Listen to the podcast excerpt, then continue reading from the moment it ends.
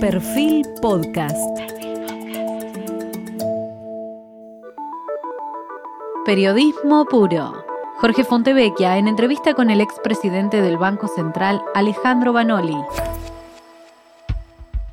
Hoy estamos con Alejandro Banoli, que ustedes recordarán en abril del año 2020, es decir, el año pasado, en el medio de la cuarentena, una foto de los jubilados haciendo cola para cobrar sus saberes precipitó su salida del ANSES, organismo que él conducía.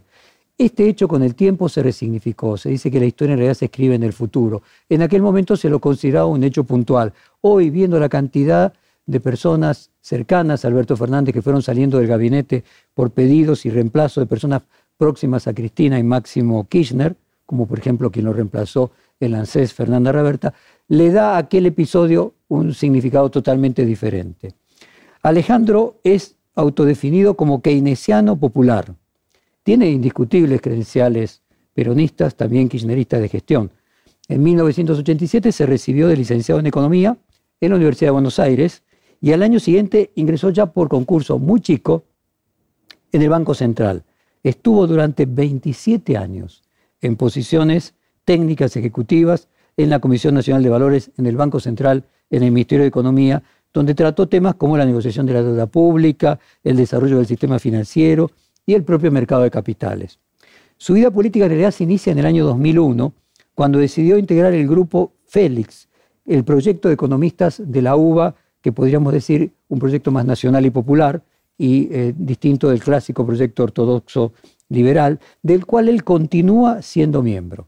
En el año 2006, Néstor Kirchner lo nombra vicepresidente de la Comisión Nacional de Valores, el organismo que regula el mercado accionario y bursátil, desde 2009 hasta el 2014. Y en el 2014 fue presidente directamente del organismo.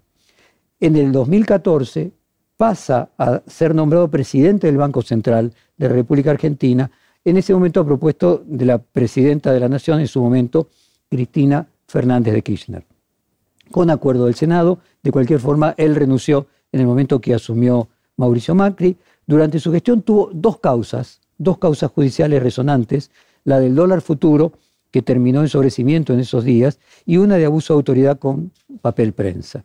Él viene escribiendo artículos últimamente y en sus artículos e intervenciones públicas coincide en una obsesión que comparte con muchos de sus colegas economistas en la necesidad de bajar la inflación en la Argentina. Y yo quería comenzar preguntándole mi introducción, si en realidad su salida del ANSES un síntoma que de alguna manera anticipó esto que sucedió con larga lista, Felipe Solá, Francisco Meritero, Nicolás Trota, Daniel Arroyo, Marcela Lozaro, todos allegados a Alberto Fernández, que fueron dejando su lugar eh, por disidencias, no con el presidente, sino con otros miembros de la alianza de gobierno.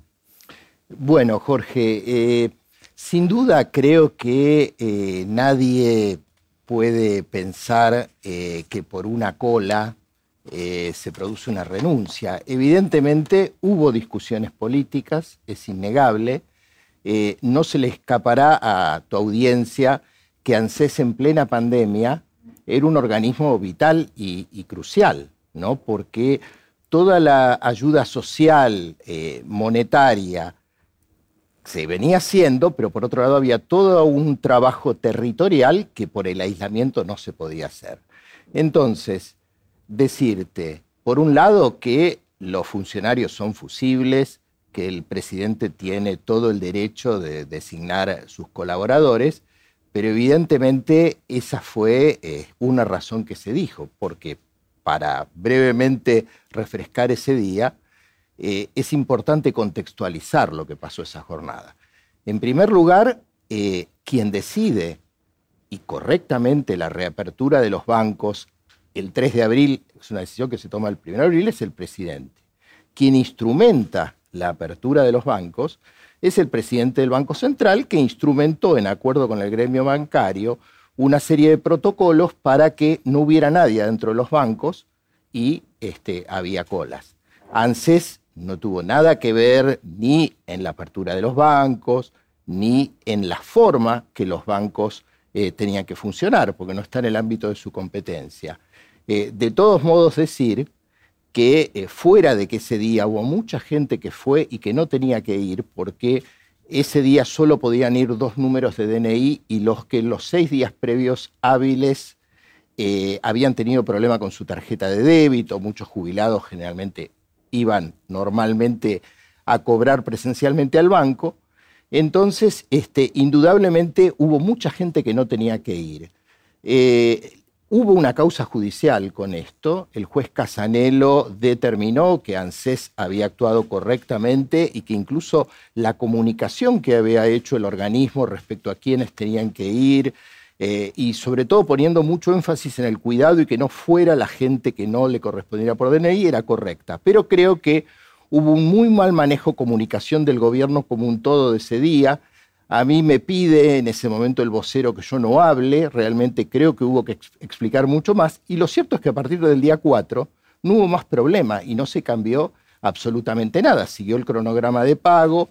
Evidentemente hubo un mal manejo comunicacional que creo que se usó como excusa, Jorge, para, este, digamos, una cuestión que cuando uno la ve en perspectiva, en una pandemia y en aislamiento hubo muchas situaciones en el sector público, en el sector privado, recordarás los runners, recordarás también el día del fallecimiento de Diego Maradona, que estuvo la casa de gobierno prácticamente tomada y no hubo ninguna renuncia, y muchas situaciones. Así que creo que es una buena caracterización eh, que hiciste en términos de que evidentemente lo que motivó o el fondo de la cuestión no tiene que ver con algo que nuevamente no era responsabilidad personal mía, por fuera de que me hago cargo como exfuncionario del gobierno de esa comunicación, que creo que pudo ser mejor, sino que tuvo que ver con, bueno, eh, disputas de espacios de poder que son legítimas, pero creo que mm, no son una buena forma de procesar diferencias y que a la larga terminan afectando una gestión. ¿Venían de antes? O sea, vos sentías, tenías algún presentimiento, percibías que tu lugar estaba siendo eh, pedido por otro sector de la alianza gobernante?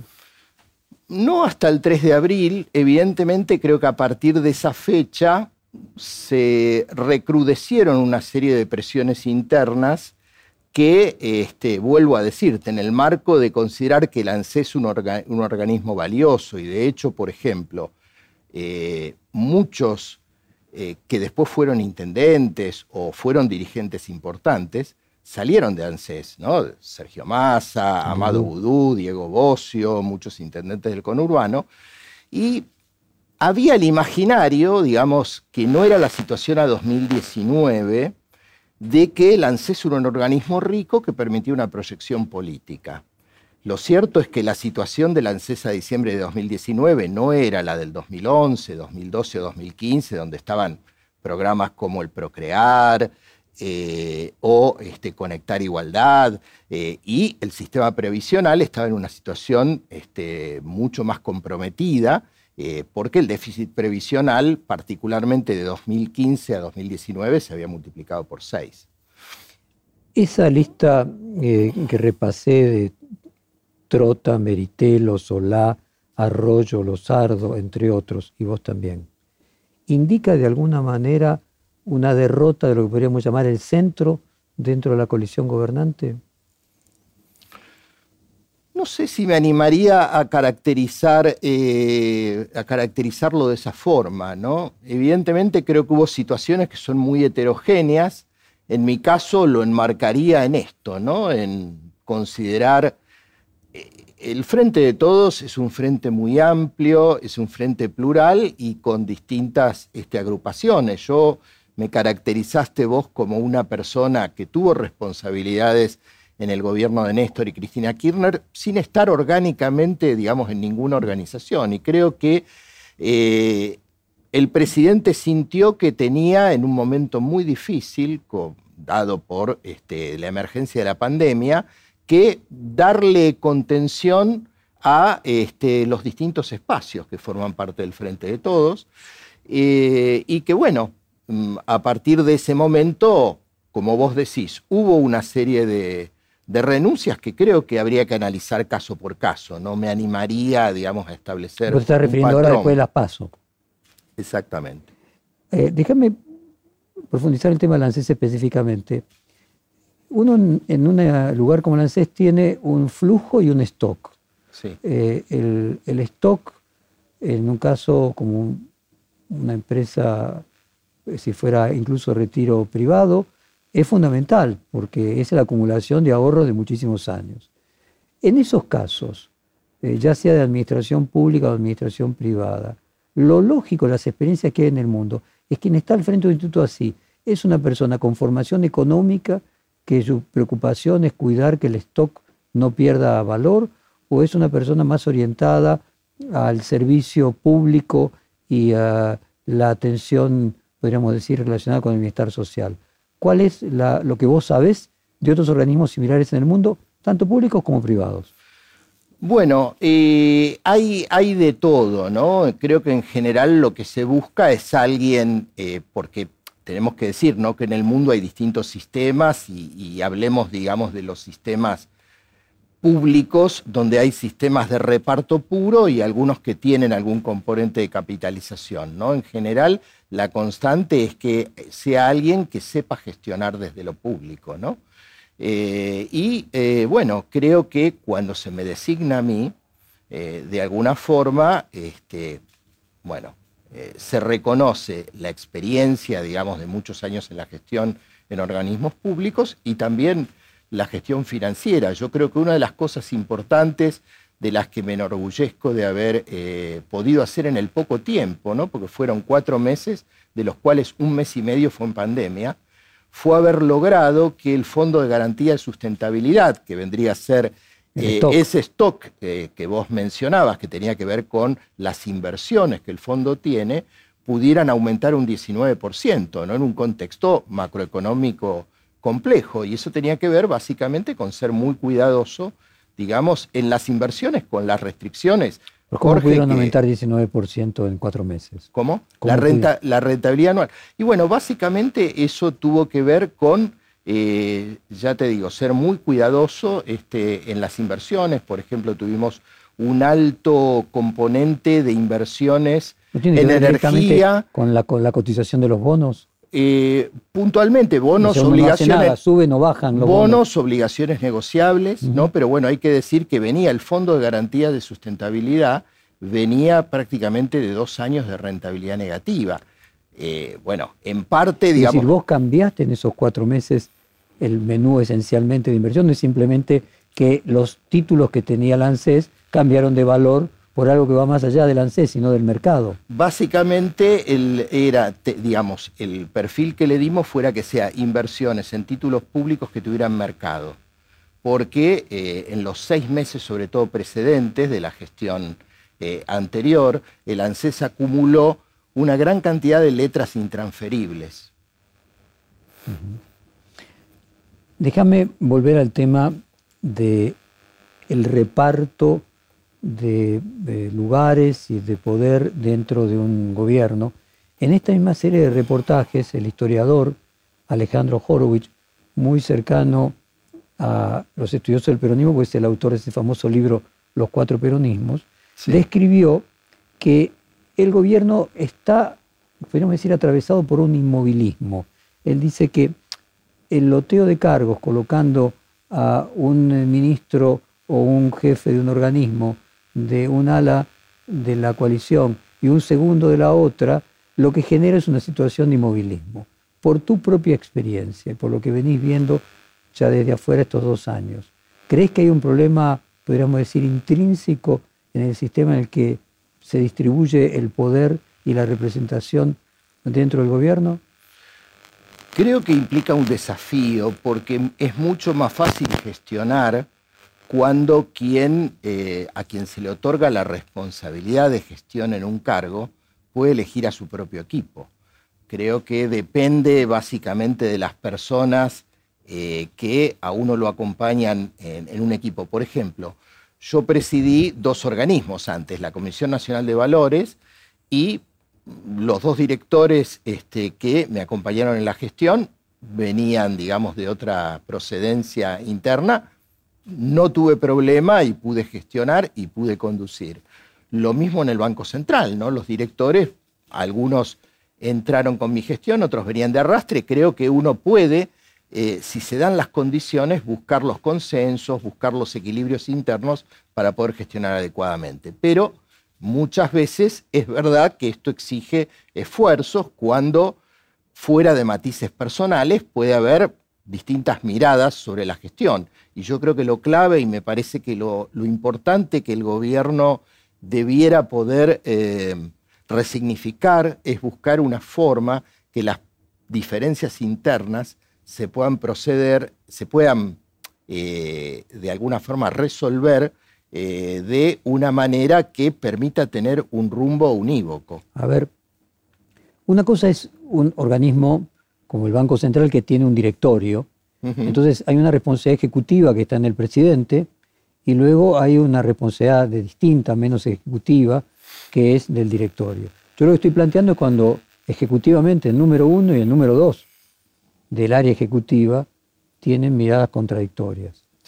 Eh, ¿No notas que es distinto eso que en organismos que tienen un mecanismo colegiado como puede ser el Banco Central? Bueno, depende, digamos, muchas veces hay directorios en distintos gobiernos difíciles, ¿no? Donde, bueno, hay que, hay que encontrar los equilibrios. Yo recuerdo, yo por ejemplo fui asesor, fui asesor del directorio del Banco Central entre el 2003 y 2006 y hubo, digamos, situaciones, votos de 5 a 4, 6 a 3 entre más complejos, ¿no? Así que creo que esto trasciende los gobiernos. 5 a 3 se resuelve. Acá es distinto, el número uno es de una parte de la coalición del número dos de la otra, o uno de los números dos y le dice que no. Y queda empantanado. Bueno, yo, digamos, de lo que se hizo en mi gestión, o sea, me hago cargo absolutamente en términos de que mientras yo estuve a cargo del directorio ejecutivo del ANSES, las decisiones que se tomaron fueron de mi responsabilidad y, puedo decir que si bien hubo diferencias, este, digamos, con el secretario general, no tuvieron que ver con el rumbo o no tuvieron que ver con, este, diría, cuestiones de gestión específicamente, sino por ahí básicamente con... vos tenés eh, experiencia del Ministerio de Economía. Sí. Imagínate si a vos te tocaba ser ministro y tenías, ordenabas aumentar las tarifas y tenías un secretario de Energía que no las aumentaba. Bueno, es muy complejo. Por eso, Jorge, yo recientemente escribí un artículo vinculado con mi mirada de cómo resolver el tema inflacionario, y estuve estudiando mucho, después si querés lo profundizamos, particularmente las similitudes, diferencias con el plan austral y convertibilidad. Y creo que una de las cosas esenciales que tiene que tener un plan económico, por fuera de algo central, que yo te diría que es que haya una decisión política, porque por más que haya el mejor equipo económico, si no hay eh, una visión política unívoca en la conducción, una decisión política a respaldar, no hay plan económico que pueda funcionar. Pero en segundo lugar, el tema de que haya un equipo que sea homogéneo. Y creo que el equipo en su momento, con, digamos, lo que uno puede acordar o no, que tuvo Juan Vital Zurruil y que tuvo Domingo Felipe Cavallo, fueron equipos económicos este, que pudieron actuar de conjunto. Tenemos sobre eso una parte en el cuestionario. Déjame agotar el tema este de el problema inmanente en cómo armar una coalición. Uno ve que los alemanes, por ejemplo, que vienen con coaliciones de gobierno desde hace muchos años, no solamente de dos, de tres y hasta de cuatro partidos, por ejemplo, en lugar de colocar el número uno de un sector y el número dos de otro, le dan un ministerio completo a un sector y otro ministerio completo a otro sector. Entonces, quería preguntarte si por tu experiencia eh, hay una primacía entre los distintos sectores de la coalición para determinados puestos que tengan que ver con la cámpora y cuánto hay de fantasía respecto de que son las cajas de la Argentina, por donde pasa la mayor cantidad de dinero, donde hay prioridad para que quienes las conduzcan sean personas de la cámpora. Yo creo que si uno mira el gobierno nacional como un todo, o sea, no, no hay mayoría de la cámpora, sí, digamos, es público que la cámpora tiene una responsabilidad importante en lo que es la ayuda social, el PAMI y el ANSES, digamos, ¿no? Eh, y es, muy importante lo que vos planteás en términos generales, porque digo, a ver, creo que en Argentina debe ser el primer caso donde hay un gobierno peronista, donde quien ejerce el poder ejecutivo no es el líder único, como fue claramente el caso de Perón o, fue el caso de Menem, Néstor o Cristina Kirchner. ¿no? Acá se da el caso que quizás la líder más representativa del Frente de Todos digamos, es la vicepresidenta y el presidente ejerce el poder ejecutivo y la Argentina es un país presidencialista. Entonces, indudablemente creo que hacia adelante, y yo lo digo con espíritu positivo y lo digo con idea de este, ayudar a la gestión, porque realmente estamos viviendo un momento muy delicado, me parece que eh, establecer los mecanismos institucionales, que pueden ser un ministerio, digo, esto habrá que evaluar, para que eh, las tensiones internas que pueda haber entre los sectores eh, puedan ser eh, procesadas adecuadamente, es vital para poder tener una buena gestión. Ahora vuelvo al punto madre que yo te decía, por fuera de lo que pasa en la gestión, me parece central que el rumbo político, o sea, precisamente ¿no? la conducción del proceso político, bueno, puedan saldarse diferencias. A ver, para vos es mucho más grave que, exista un ministro representando un sector y un número dos, un viceministro, un secretario del otro sector de la coalición,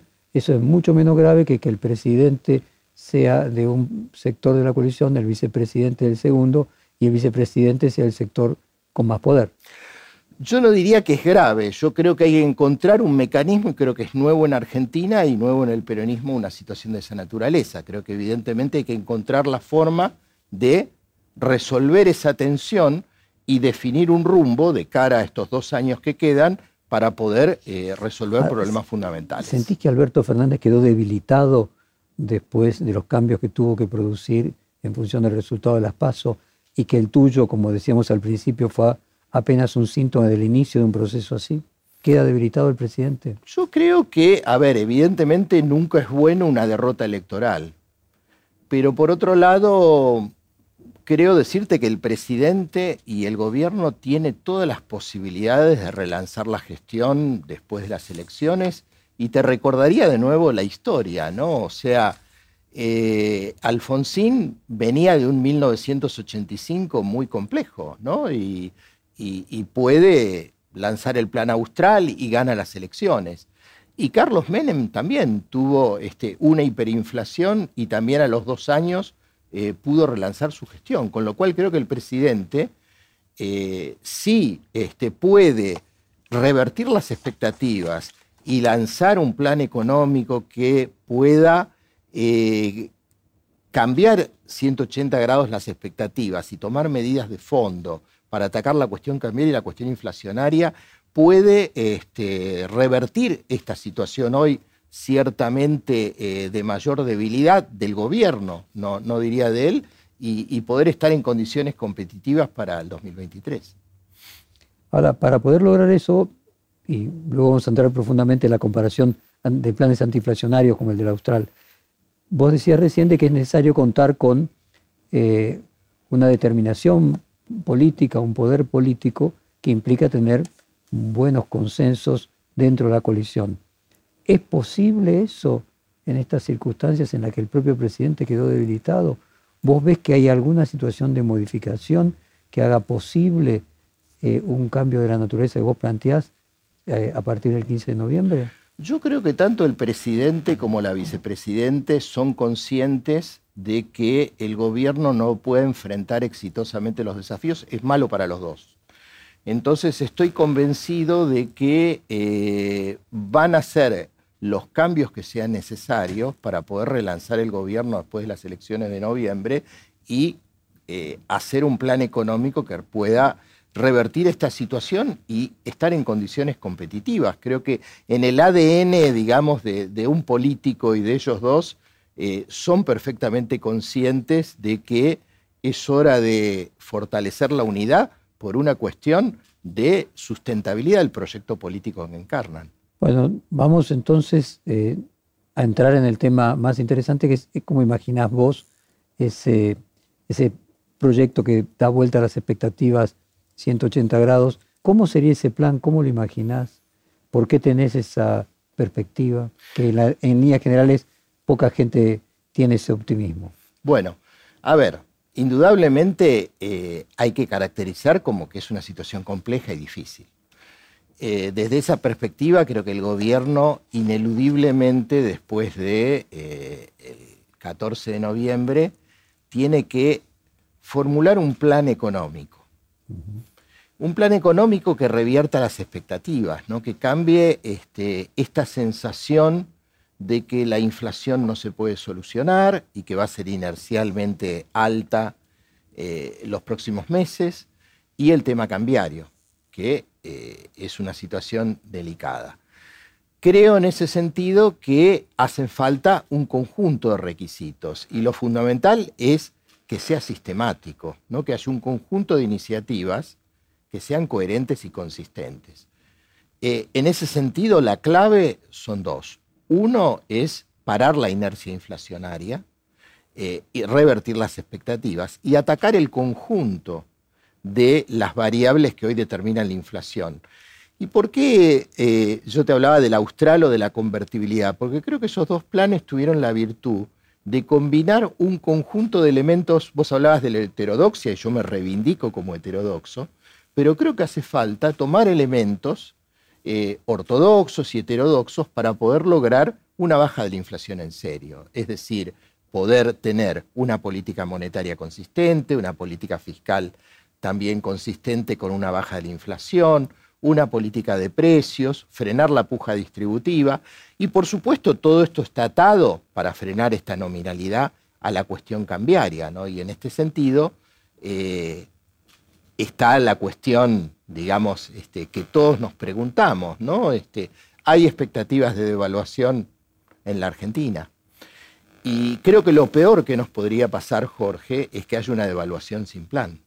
Entonces me parece que el gobierno tiene que tomar un conjunto de iniciativas para reducir la brecha cambiaria y de esa manera poder ir cambiando las expectativas y de esa manera poder combinar las dos cosas que hablábamos, que es la estabilización y por supuesto el crecimiento, en un contexto donde los salarios reales están muy bajos y por otro lado, eh, donde, este, bueno, eh, es necesario llegar a un acuerdo con el Fondo Monetario Internacional para poder tener un colchón de reservas que permita, junto a las expectativas revalorizadas por un plan que, las cambie, poder tener dos elementos básicos para poder eh, resolver esta A ver, déjame ir parte por parte.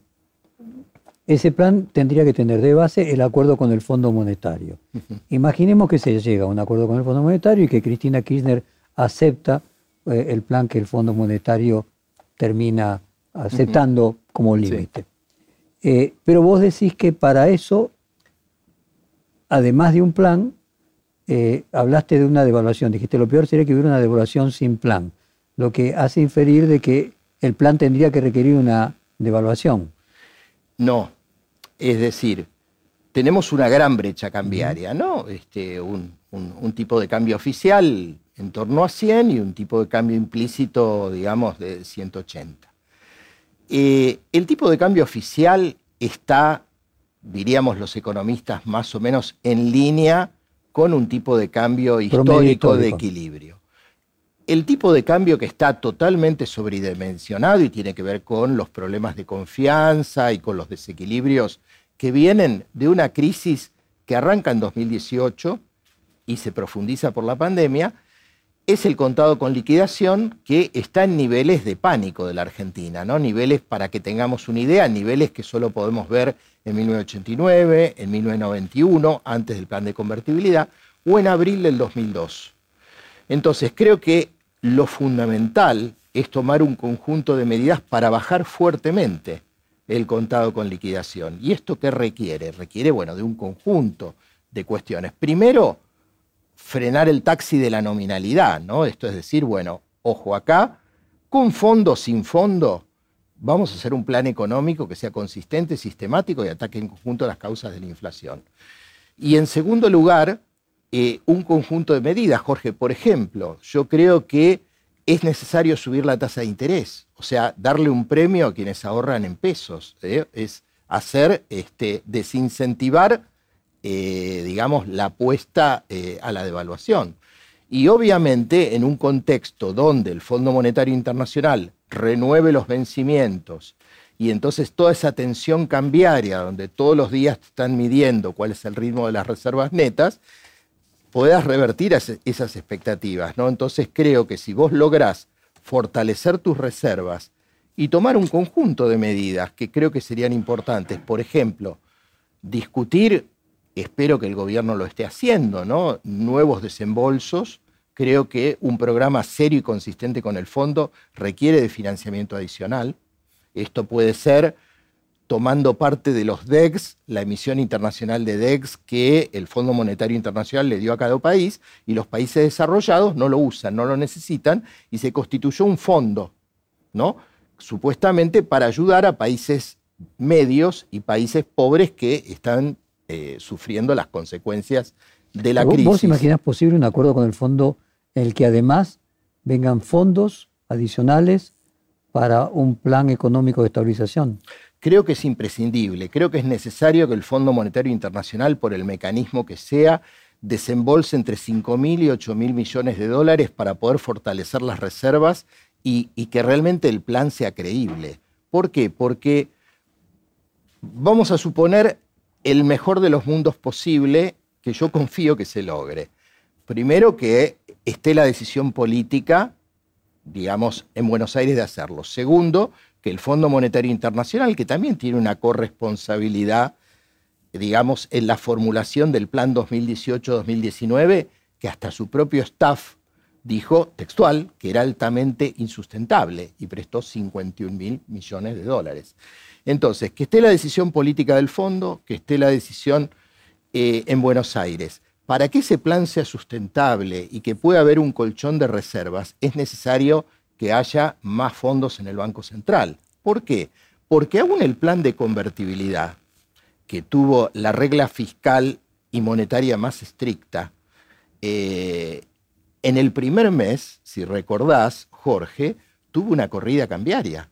O sea, Caballo tuvo que usar casi el 10 o 15% de las reservas del Banco Central para defender la cotización de 10.000 australes, un dólar. Es decir, me parece que si vamos a un acuerdo serio, de la Argentina compromete un acuerdo serio, y el Fondo Monetario Internacional sea también corresponsable de solucionar y no volver a chocar el barco en la Argentina nuevamente, es necesario blindar de la mejor forma ese programa y la única manera de hacerlo por fuera de un plan consistente es tener los dólares necesarios para poder frenar cualquier intento de corrida cambiaria. Bueno, pero vamos a suponer que esas dos condiciones necesarias se producen.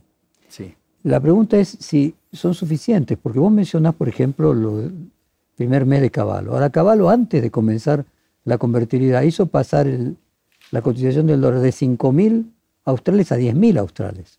Y recién ahí colocó, eh, podríamos decir, su plan antiinflacionario.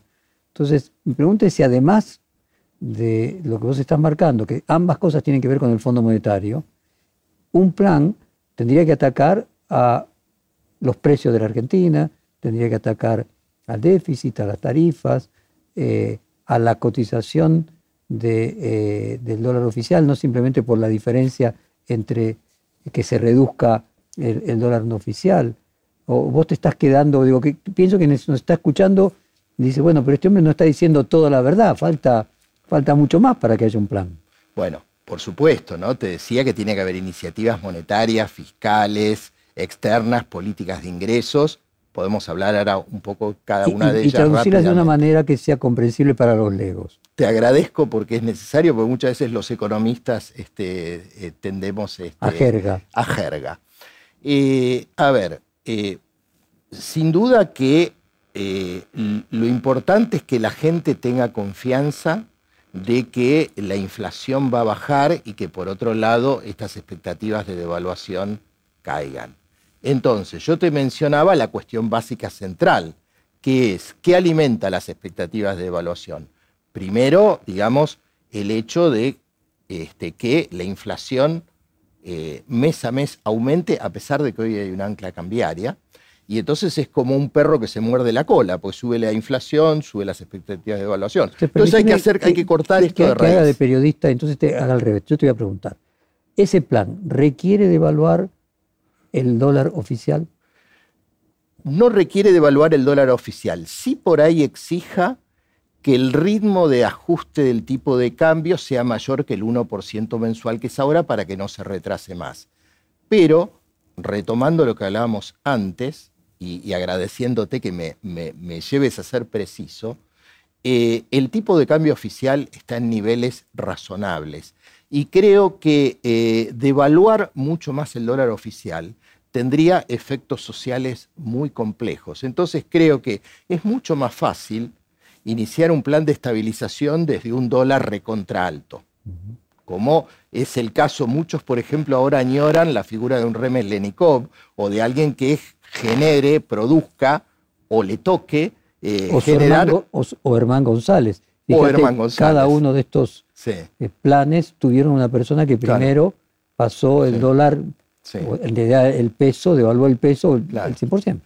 Entonces, eh, yo creo que la Argentina no está para un shock porque para que un plan sea exitoso tiene que tener sustentabilidad económica, pero también tiene que tener sustentabilidad política y sustentabilidad social. Me parece que en una Argentina donde los salarios están tan caídos y la situación es que social es tan no dramática. Hace falta que el dólar aumente el 100% y la moneda se devalúe el 50%, como sucedió en los planes antiinflacionarios anteriores o en los ejemplos exitosos, porque también estamos planteando el de la baña con Remelenikov, no hace falta que se produzca eso porque ese ajuste ya se produjo. Los salarios ya son bajos, los activos ya son bajos. No es necesario un ajuste, lo que usted está diciendo. No. Era mi segunda pregunta. No.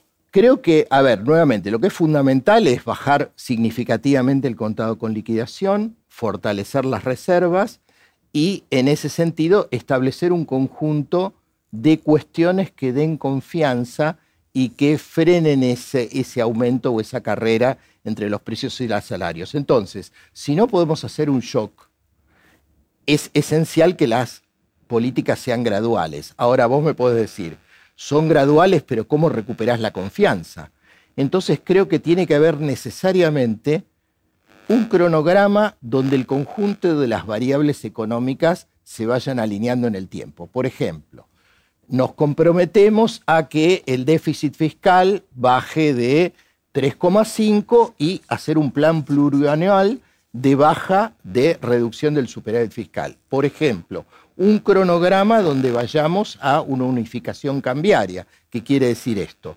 Bajado el contado con liquidación, con un conjunto de las políticas, con más reservas, con una tasa de interés más alta eh, inmediatamente, decir, bueno, en 12 meses la Argentina va a tener un tipo de cambio único y va a salir de esta situación compleja de varios tipos de cambio que generan una serie de distorsiones muy grandes en la Argentina.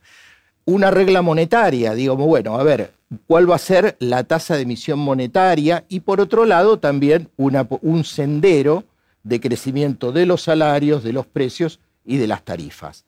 Mencionabas vos el tema de las tarifas, creo que ahí la clave va a ser que una parte, este, indudablemente, de los grandes subsidios que hoy toda la sociedad está afrontando, se mantengan solamente en aquellos sectores muy vulnerables, ¿no? Pero evidentemente vamos a tener que tener espacio fiscal para reducir eh, el déficit fiscal y sobre todo por ahí aplicarlo a muchos sectores a los que haya que compensar este, en el interino o en la transición, hasta que la inflación pueda bajar rápidamente. ¿No me imaginas que tenga que tener desagio? Yo creo que habría que evaluarlo, ¿no? De nuevo creo que este, tomando lo bueno y lo malo de las experiencias anteriores, eh, el desagio del plan austral fue una buena idea, así como el plan de convertibilidad tuvo, no un desagio, pero sí, ¿te acordás que Caballo ordenó retrotraer los precios de varios sectores, digo, una negociación muy dura para que los precios que se habían adelantado con la inflación anterior se retrotrajeran a una inflación baja que se iba produciendo. Entonces yo creo que una de las claves es este, parar la inflación inercial. Creo que hay que cortar con la indexación porque eso reproduce la inflación. Entonces, siguiendo ese planteo, eh, eso requeriría un acuerdo de precios y salarios, un eh, acuerdo de aumentos de precios y aumento de paritarias. ¿Cómo resolves esa lucha de puja con, distributiva? Bueno, un, plan de estabilización requiere frenar la puja distributiva y de nuevo hay que decir acá que los salarios no han sido los causantes eh, de, la inflación. Eh, y entonces, en el marco, yo creo que acá hay dos, te diría, fuera de las cuestiones técnicas que podemos hablar de lo monetario, lo fiscal, la inercia inflacionaria y todas las cuestiones más de política económica, acá hay dos cuestiones claves. En primer lugar, eh, que haya un acuerdo político. Porque te vuelvo a decir, vos pones a los 50 mejores economistas de Argentina y si no se soluciona lo político, el plan no funciona.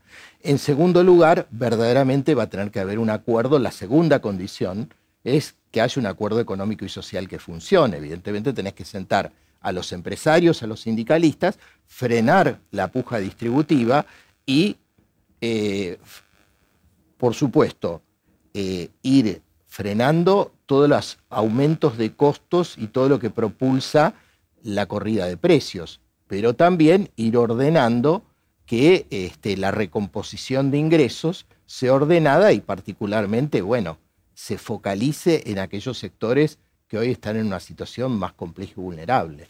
¿no? Por eso creo que hay muchas responsabilidades. Tenemos la responsabilidad del sector público de ordenar la macroeconomía, hablamos de la responsabilidad de, la política, pero también la responsabilidad del sector empresario, Jorge. Creo que en esto este, también me parece que este, hay que separar la paja del trigo y evitar que haya una recomposición de márgenes que en un momento difícil este, afecte una política antiinflacionaria.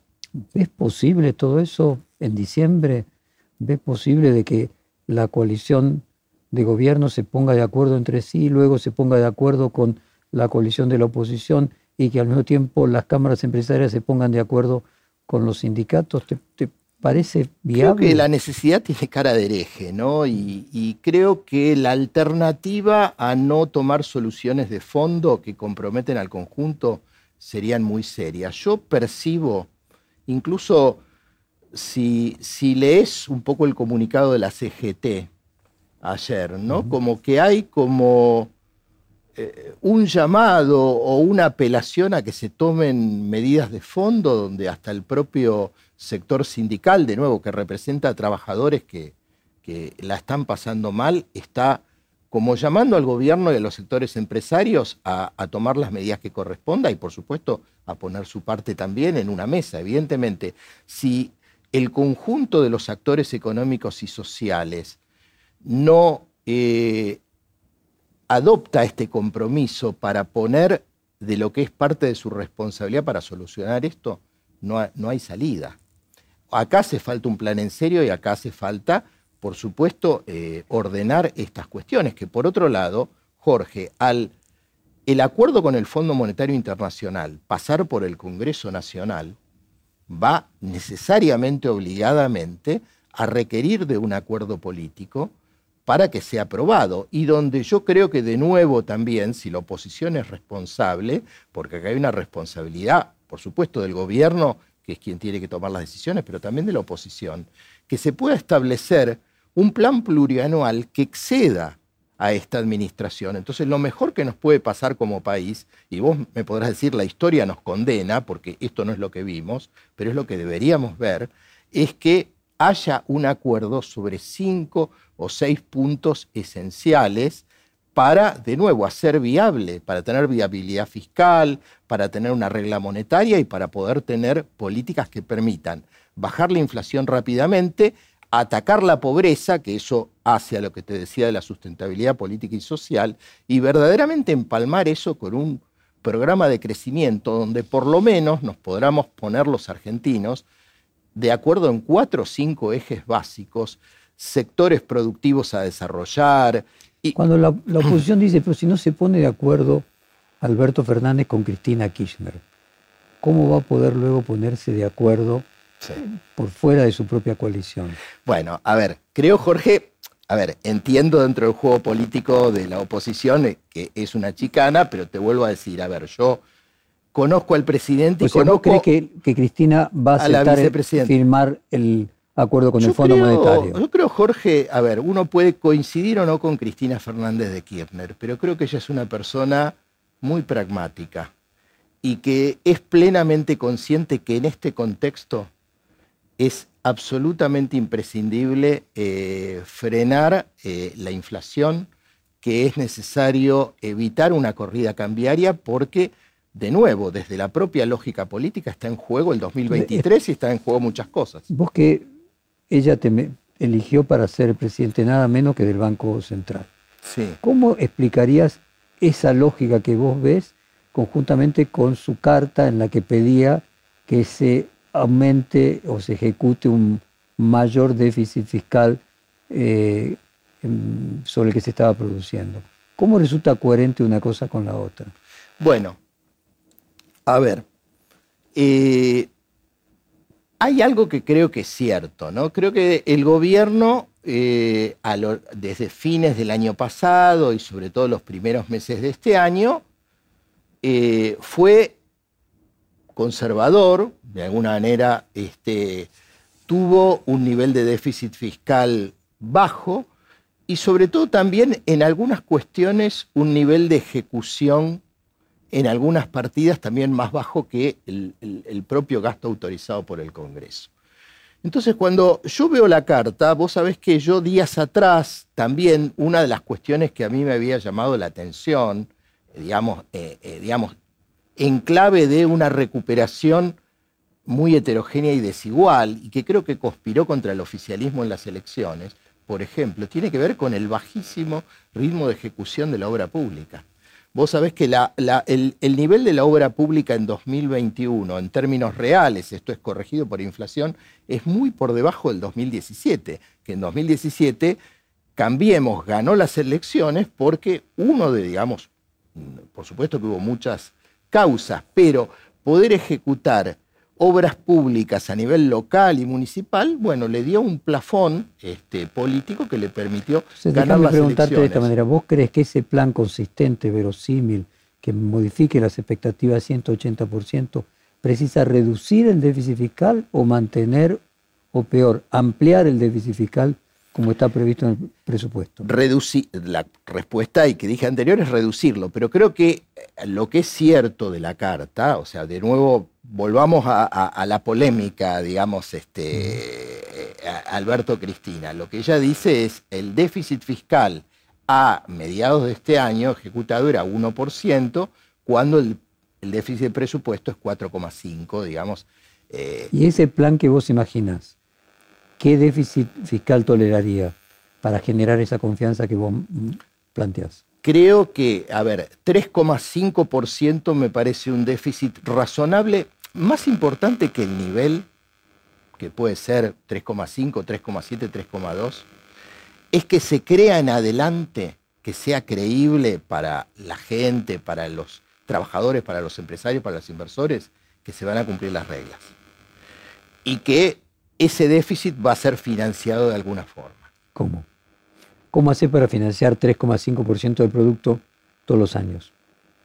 Bueno, por eso, a ver, planteo. El planteo que yo hago es que ese déficit se vaya reduciendo eh, gradualmente, arranque gradualmente en el 3,5 tiempo. Y termine en 1. Bueno, por eso, a ver, eh, el, el presupuesto nacional formulado 2022 plantea, digamos, 3,5 de déficit.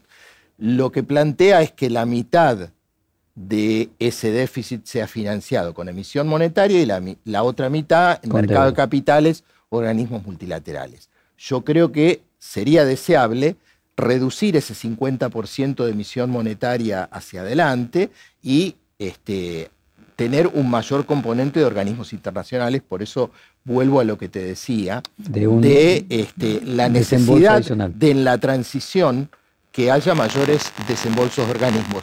¿Y por qué no se puede reducir el déficit de manera más rápida? Porque evidentemente tenés, por un lado, necesidades sociales acuciantes y por otro lado también, porque creo que es necesario, y esto muchos programas eh, del Fondo Monetario y que lo está reconociendo ahora el fondo. Hace falta inversión pública, hace falta gastar en salud, en educación. O sea, hay un conjunto de bienes públicos sobre los cuales no hay que recortar para que vos puedas tener un sendero de crecimiento a largo plazo que se pueda sostener. Porque en última instancia, lo que te resuelve la cuestión fiscal eh, o la cuestión del endeudamiento en Argentina o en cualquier otro país del mundo es que crezca el PBI. Porque acá lo importante que es desendeudarse o reducir el déficit, que crezcan menos que el PBI, el crecimiento de la economía. Alejandro Bonori, ojalá que tu optimismo se cumpla y eh, ese sea el país que nos encontremos el año próximo. Fue un placer compartir con vos esta hora de conversación. Igualmente, Jorge, gracias por invitarme. Perfil Podcast.